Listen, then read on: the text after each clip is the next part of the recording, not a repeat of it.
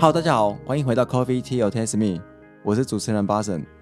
今天呢，我们今天想跟大家带分享一个比较呃有趣的一个题目，它跟永续也有相关。那因为大家知道最近这个 AI，就是我们所谓讲的人工智慧，它是一个蛮夯的这个题目。但因为我们知道说数位转型，然后永续转型，但是跟 AI 这件事情到底有没有一个很直接的关系哦？那这个东西其实就连我自己也不是这么的清楚，它中间相关联怎么样去连接起来，会让永续发展的或是永续转型的可以更有效率。所以，我们今天特别的邀请到人工智慧科技基金会温依林执行长来跟我们做今天的分享，来让我们了解更多 AI 跟永续的一个相连接的一个成效以及它最近的一个情况。让我们欢迎温依林执行长。好，巴神好，大家好。好，那最开始啊，想要跟温执长这边就是稍微了解一下，对你个人来说啊，你觉得永续到底是什么样的一个定义啊？好，其实永续，我想大家你随便去 Google 啊，书上都有非常多的定义啊，就是经济发展啊，要兼顾环境啊，永续啊。我自己在看永续这件事情哦，我觉得我比较比较简单的是，我我觉得我自己的定义是这样，就是改变自我中心的心态跟认知啊，然后呢，以行动来守护人与环境。好，那这个自我中心不是只有我自己，不是我这个人啊，是人类啊。对我们从小我到大我，其实我们以前所有的一切都是以人类为中心，就是大我也是人类，哎，也是人类。对啊，所以你看嘛，我们讲 AI，我们都会直接讲什么人工智慧机器人，对它明明就长得不像人，但是我们就是会把它加上人啊。但是其实是不是这个地球啊，它只存在人类？其实我们知道它完全不是哦。对你只有人类是没有办法生存的。好，那所以我觉得它一方面是一个心态，但是这个心态它必须要从认知来。我们以前是因为我们不了解我们跟其他各种物种之间我们连带的关系，我们可能不知道，所以我们不知道严重性。所以我就记得那个时候就说，哎，不要让那个我们吹冷气，然后北极熊就会没有家，对不对？我们就常看到这个，但是我们就说，那北极熊没有家关我什么事？我会怎样？或者有人说蜜蜂变很少。好，那蜜蜂很少会怎样？哦，就是没有蜂蜜可以吃吗？也还好，我不爱吃蜂蜜。OK，但是这个都是因为我们以我们自己来当做中心来看这些事情的时候，我们没有这些认知。那我觉得这个是一个很重要的事情。然后再来就是呢，呃，要有行动，而且呢，那个心态上面，它其实是一个很很守护的，然后是珍惜的。那这个事情哦，跟我小时候我们家家教有很大的关系。我们在乡下长大，小时候饭啊没吃完啊，对，会被打，不会被打，而更狠啊！我妈都说立刻有雷公拱喜啊，会被雷公打死。就是每次没吃完都讲一下，哦，是不能没吃完的。所以其实我们从小会养成一个习惯，就是哎，今天的菜你就会把它吃完，并不会觉得说我不想过夜啊，或者是呃我就把它丢掉或者什么之类。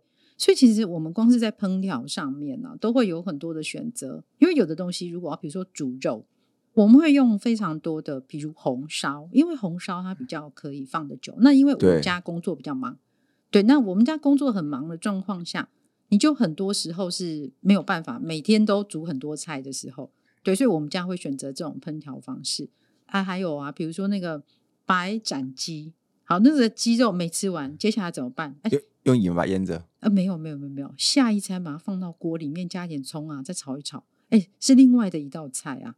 对，所以我们其实，在很小的时候就在乡下，倒不是家境好坏的问题，并不是说花钱不花钱的问题，而是你就会觉得，对于所有你在使用的东西，你所处的环境，好，甚至于你相处的人，其实我们都有一个很基本的那个敬意在里面。所以这些呢，当他被转换到我们对于环境的时候，我觉得它会是一个比我们讲很多大道理都有用的方法。对，所以我自己是从小这样啊，所以什么资源回收这种事情啊，小时候你根本就不太会浪费，也没什么好什么资源。哎，对对对，然后到后来学资源回收就很会，因为我们就觉得哎这件事情好像很重要，所以我们就把它做的蛮好的。那这些我觉得这个是从心态上面开始，不过。好处是我们这一代的小朋友其实也是这样子，他们从小有这些观念，对对，所以呢，我觉得这是一个需要时间慢慢去改变这样的一个想法。嗯，是。那回到这个基金会嘛，嗯，基金会我们想说要知道它跟永续发展，尤其在台湾有什么样的一个关联性，它在目前为止，你们定义它为什么样一个角色？然后，嗯，最近有没有跟一些企业啊，或者是台湾产官学有一些合作的一些案例啊？好，我想我们先讲一下我们基金会啊。我们基金会其实成立的还算蛮早的，就我们的前身是资料科学协会，在二零一五一六年的时候，其实就已经很活跃，然后就成立了。那成立之后，在二零一七年年底的时候。我们转成人工智慧科技基金会，为什么呢？因为那个时候我们创办了台湾人工智慧学校，呃，所以其实在这前半段，我们是全部在推动 AI。好，所以这个是当时的一个状况。那但是到了二零二零年之后，其实随着疫情开始起来之后，我们开始觉得，当你在推动 AI 的时候，你要关注到很多事情。那当时当然很有趣啊，AI 其实被数位转型推了一把。那数位转型其实是被疫情推了一把，哎，对，就是因为疫情哈，所以大家就发现说，哎，当我不能出门的时候，我要怎么办？我要学习在线上开会啊，我要学习我所有的资料，我要放在云端呐。好，我们开始去摸索这样的一个新的事情，所以我们到了二零二零年之后，就开始跟很多企业合作。那企业合作很有趣哦，大家不觉得我一定要用 AI，不用 AI 不会死啊？对，哎，对啊，有有什么关系？为什么我一定得要用 AI？但是哦，等到二零二一年之后，我们开始发现说，欧盟那边 CBAM 这件事情开始出来了，就是碳边境税开始出来，对，碳关税的时候。然后呢，大家就开始说，哎，那你要先从什么开始？碳盘查？那碳盘查要怎么盘查？查数字。好，那这个数字大家就发现说，算我自己不够啊，我供应链通都要算啊，我整合在一起算，那怎么办？发现。AI 是一个非常好用的东西，好，因为 AI 它还可以预测，它甚至于它还有数位分身，它可以模拟，它可以做非常多的事情，所以其实开始有很多的大的企业，它就把 AI 放进来。但这个事情很有趣哦，我们发现到原本就已经数位化的数位化，而且它所有的资料已经整理完善，已经导入 AI 的公司，它在做 CBAM 嘛，做碳中和、碳盘查这些事情非常快。因为对他来说，他工具都已经有了，他只是去设一个说，哎，所以接下来我要什么数字，我需要达到什么目标，所以它相对来说是非常快的。那我们基金会做什么？其实我们最主要的是以人才的培育为主，所以我们从以前基本上来说，呃，人工智慧学校开始，一直到现在，我们还是持续的在跟企业合作授课，教他们 AI。但是以前的 AI 哦，经常会为了 AI 而 AI。那现在不一样。你说他用不到 AI，但他硬是塞一个 AI 进去。哎，对对，我就是啊，就因为大家都在学嘛，所以我得要来学。但是很有趣哦，就是 ESG 这个风潮开始进来之后，然后环境永续这个事情开始进来之后，我们忽然有了一个目标：我用 AI 来协助，可以达成 ESG 这样的一个目的。OK，所以它其实是一个对于整个 AI 的发展来说，开始有了一个具体的目标出来。那因为我们是以人才培育为主，对，所以我们基本上呢，人才培育又又分成两种，一个就是我们当然在企业里面会在培训课程里面在教他们说，哎，我们怎么样把我们现在供应链所有的数据可以串接起来？当然，你串供应链之前你是串自己的嘛，然后它是不是可以预测？它有哪一些参数？我们应该要怎么设？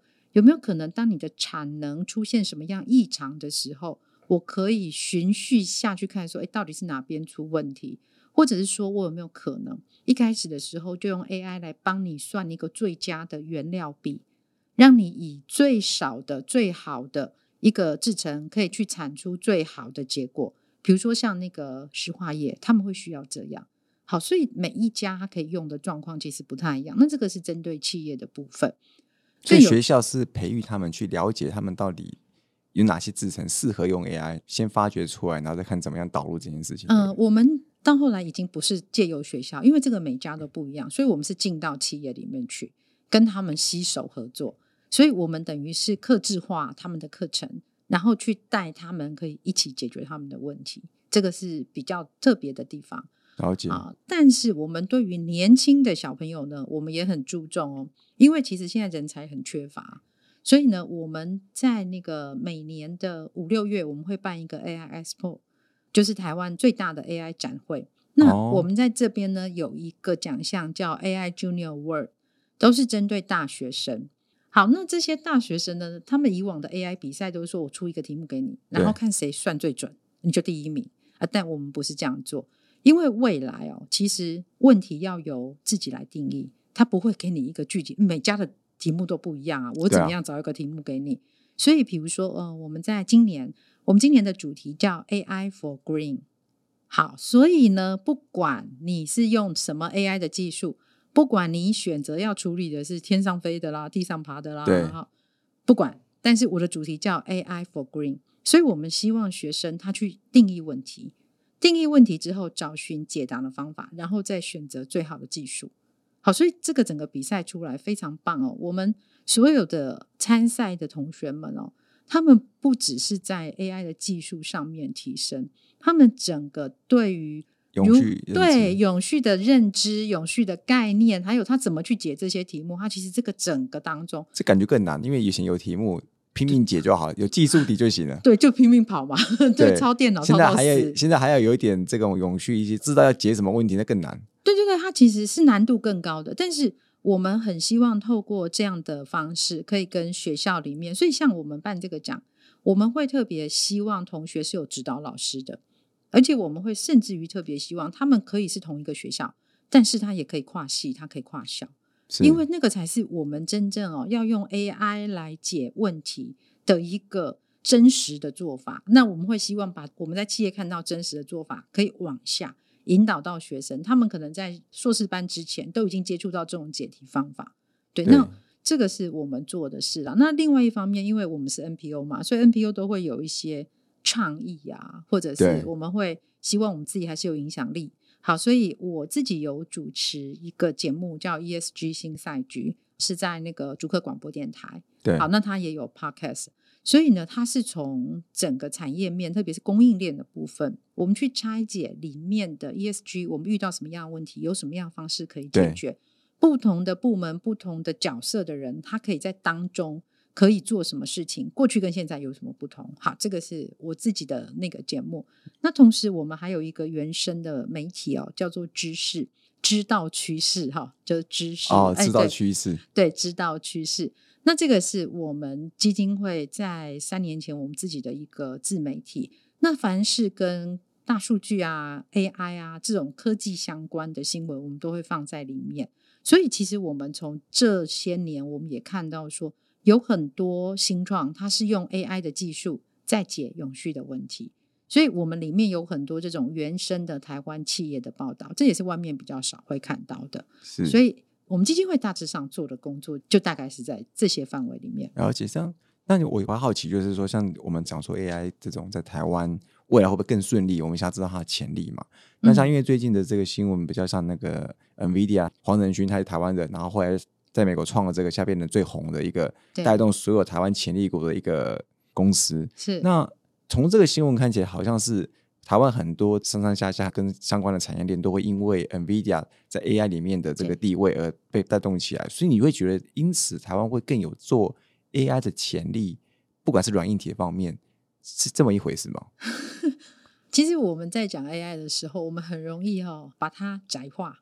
因为我们在讲 AI 的时候啊，它有三个构成要素啊，一个是数据，就是都要有 data，对，它必须要有先 data 喂进来之后呢，它才会有，所以 你有东西才有得算嘛？哎，对对对，不然要算什么？是不是？所以，但是你的 data 不见得是我的 data，你的 data 跟我 data 一定不一样。对，好，所以这个 data 的部分呢，哈，这是各家的，你要先整理过 data。第二个就是模型。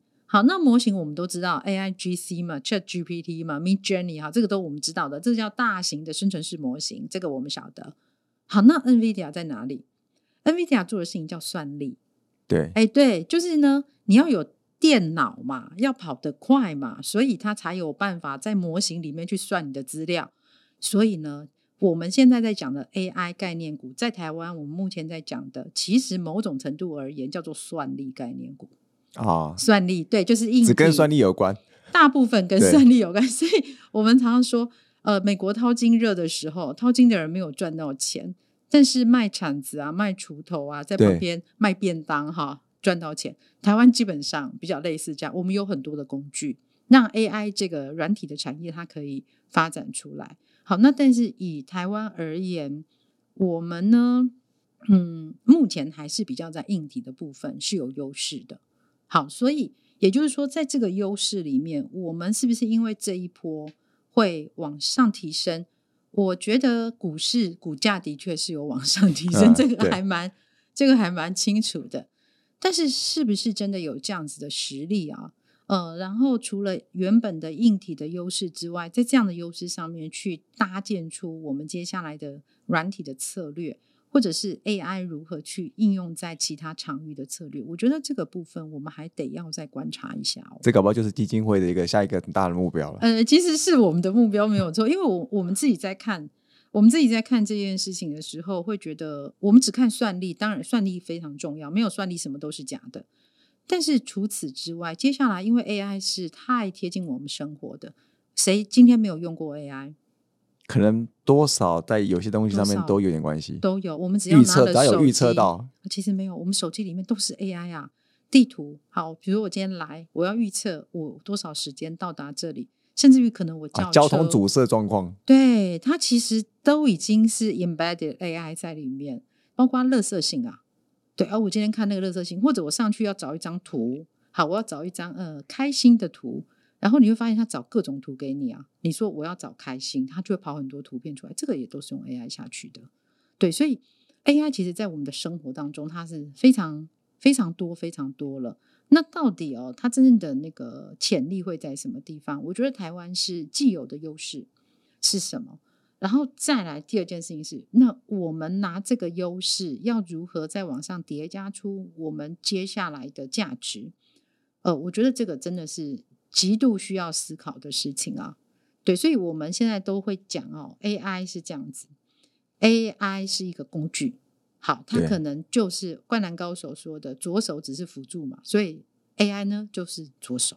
樱木花道讲的，对，听说听说这句话老人都会懂，所以你刚刚露出不懂的表情，因为年纪还不到，是吧？啊，那应该说那一段有看过，只是突然间没有联想起来，是你在在里面讲出的那句话。是是是，所以它其实 AI 是这样。那我们接下来在做的事情都是 AI Plus，我 AI 加上什么什么，AI 加什么什么，AI 没有办法。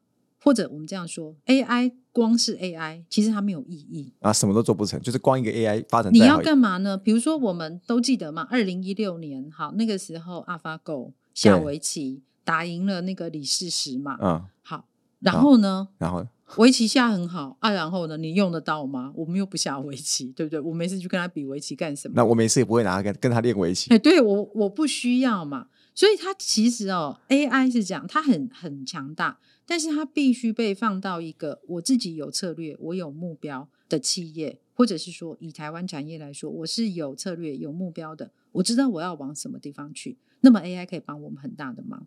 好，所以就很像说，你今天你家有汽车、有脚踏车，对，然后你可以搭高铁，好，甚至你可以搭飞机啊。请问你今天要选择哪一个交通工具，会最有效率到达那个目的地的话，或是你今天所有的行程哪个最好？对，关键在目的地。对不对？跟形成，所以一样的。我们今天在看 AI Plus 的事情，也是那个 Plus 到底你加了什么？比如说像永续 ESG，就是一个非常合适用 AI 进来帮忙这样的一个领域。好，所以包括美国跟欧盟，他们也针对五大领域要去谈跨国合作的标准，要设 AI 的标准。其中一个就是气候变迁，对他们从气候变迁，然后拉到永续，从这个地方进来。所以它是一个非常好应用的场域。那刚刚讲到这个，我们有 AI，然后我们是一个工具，要连接到永续这个目标，它才会有更有意义嘛？是有它的价值。我觉得台湾很多发展的这个技术，很多会在于它可能是某一个东西特别强，比如说一个专门做 AI 公司，它 AI 公司特别强。是而像当下 AI 这么红，一定有很多初创的公司，或是已经发展到一定程度的公司，它就是技术面特别强。嗯哼。那他们要怎么样去透过什么样的方式可以去？也许可能透过基金会协助，可以去让他们更容易去接触到，或是连接到永续这样一个场域，或者是让他知道大家解什么永续的问题。嗯嗯，这件事情是可以怎么样去连接？对，怎么做？因为我觉得台湾一定很多种技术底超级强的公司。是啊，其实我们也看到这件事，所以我们呢，我们每半年会发布一次 AI 生态系地图。就是把一些我们真的觉得它在技术上面发展的比较成熟，而且可以帮助其他企业这样的新创，我们会把它放上来。所以我们在七月份的时候就要发布今年上半年的。好，所以在这边哦，到底要怎么样可以让大家结合在一起？我我们基金会一直都试图在做这样的事情。例如，我们今年的四月，我们找了零售跟那个餐饮业一起来上 AI 的一个 workshop，我们有整天的课程。那上完之后呢，我们就启动陪跑计划。陪跑的意思就是呢，我们跟着大家可以一起跑。哎，来看你需要什么。如果你需要的是我要建网站，好，我们可以帮你找到需要建网站的人。哎，你其实已经做的很好，你需要导入 AI，那我们来看你的 AI 要来解什么问题，我们找合适的新创团队进来。可是我最觉得台湾有的时候在这种陪跑计划里面最大的问题就是他根本就不知道他到底有什么问题。是，所以才需要人家陪着跑。哎，对，因为我自己跑，我就觉得跑的挺好的，我觉得姿势也 挺美。我说你不对哦，你那个用力不对哦，哈，你大腿不够用力哦，你都用力用在屁股，哦这样不对。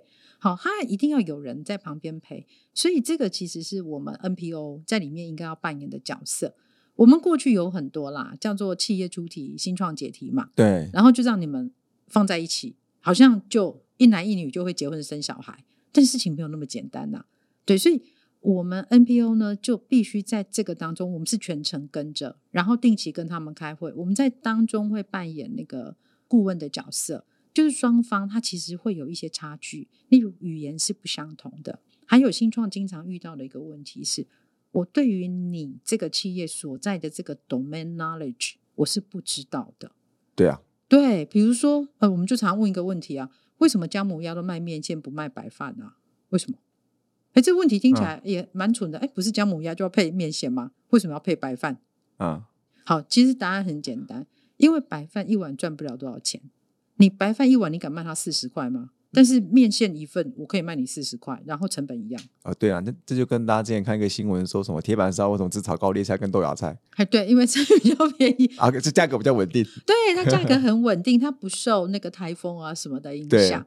所以其实有很多领域的 domain knowledge，这是为什么要 AI plus AI 加什么的原因。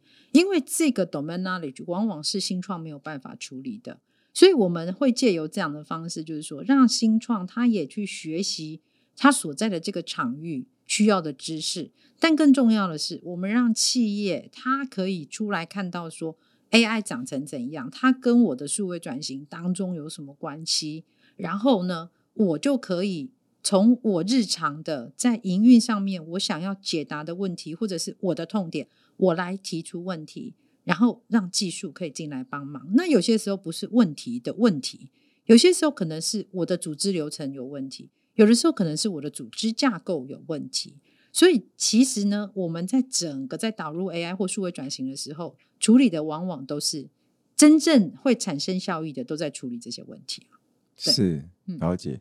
最后啊，想要请是文子长来跟我们分享，就是未来或者最近基金会有没有什么样更新的一个规划，或者是有可能打算要去发展什么一个新的一个项目？那也许可以让我们更多的这个想要做 AI，或者说他们家就是只有在做永续这个相关，能够去协助他们去找到更门当户对，或是怎么样，透过基金会的一个协助去连接在一起。哦，嗯，是这样，因为呃，我们基金会。没有拿政府的补助，我们就是一个真的是企业赞助我们，然后我们自己就一个蛮独立的非盈利的单位。对，所以其实任何的企业如果有这方面相关的问题，都非常欢迎可以写信给我们。对，那很容易找到我们，就是人工智慧科技基金会，我们的那个网页是 a i f dot t w，很好记吧？a i f 对 对点 t w。都很欢迎来跟我们联络。那另外，我们有知识这个媒体，呃，你们可以搜寻一下，就是知道趋势的那个知识，就可以看到我们里面有一些文章，里面也有很多的关于 ESG 以及永续相关的文章的报道。对，所以都可以上来看一下。那上面也都有我们的联络的方式。对，我们非常乐意可以跟所有的企业一起往永续转型这样的路上前进。好，希望大家有更多的这个企业可以来加入基金会的这样一个陪跑的计划，然后可以透过这样的方式来去让 AI 跟永续可以衔接的更好。然后未来可能我们在台湾就是不会只是说只有算力潜力有，而是还有所谓的真的有软体的这种实力，或是运算的实力。是。好，再次谢谢人工智慧科技基金会温怡玲执行长来给我们做今天的分享，谢谢。谢谢 Barson，谢谢大家。Coffee Tea or Taste Me，轻松聊永续，我们下次见，拜拜，拜拜。